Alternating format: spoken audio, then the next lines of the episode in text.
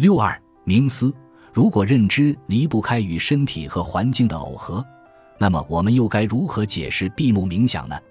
是不是将环境排除在外就不算是认知活动了呢？或者换一个更极端的例子，患有闭锁综合征的病人，其脑干受损，导致除眼部肌肉以外的肌肉无法运动。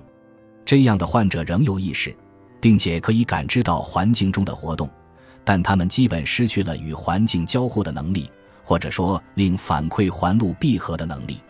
在这种情况下，认知是否也随之丧失了？我认为，如果我们将这个问题抛给希伦，他想必会说：这样的条件无法催生出跟我们一样拥有认知能力的心智。不过，已经具备认知能力的心智遇到这种情况后，可以依赖过去与环境交互的经验来维持其认知能力。苏格兰爱丁堡大学哲学教授、逻辑与形而上学讲席教授安迪·克拉克是具身认知领域领先的专家，著作颇丰。一九九八年。他与澳大利亚哲学家、认知科学家戴维·查莫斯共同发表了一篇影响深远、广为引用的论文。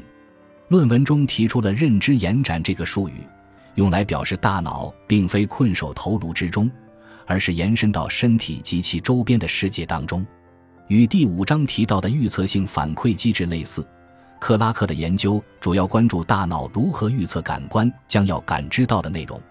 以及如何使用预测与实际感知之间的差异来提升预测的准确率。这些反馈环路延伸到了外部世界，将身体以及其周边的物理环境都囊括进来，从而使它们成为思考活动的固有部分。用克拉克的话来说，人类某些形式的认知活动包括诸多盘根错节的反馈、前馈和环馈环路，这些环路跨越大脑。身体与世界的边界而混杂交错。如果克拉克所言属实，那么除非机器有办法像人类那样与世界交互，否则他们的认知便无法与人类的认知相媲美。后面我们将看到，有些计算机程序已经在这方面出获进展。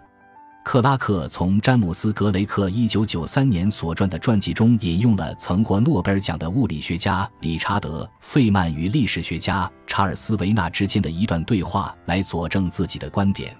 维纳意外得到一批费曼的笔记和草图的原件，喜出望外。他说，这些材料是费曼日常工作的记录。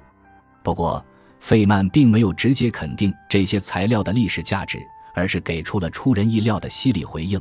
我的工作实际上就是在这些纸上完成的，他说。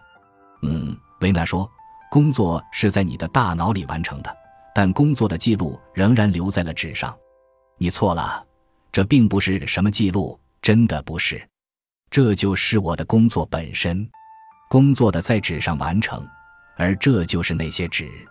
你明白了吗？在这里，费曼将纸。笔和提笔写字的手都纳入了他的思考系统，他们是作为一个整体协同运作的。安迪·克拉克将这一视角与他所谓的大脑导向视角进行了比较。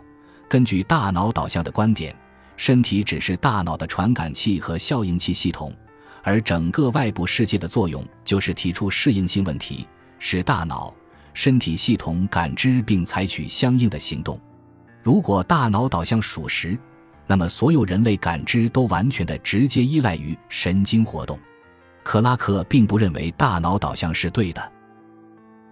感谢您的收听，本集已经播讲完毕。喜欢请订阅专辑，关注主播主页，更多精彩内容等着你。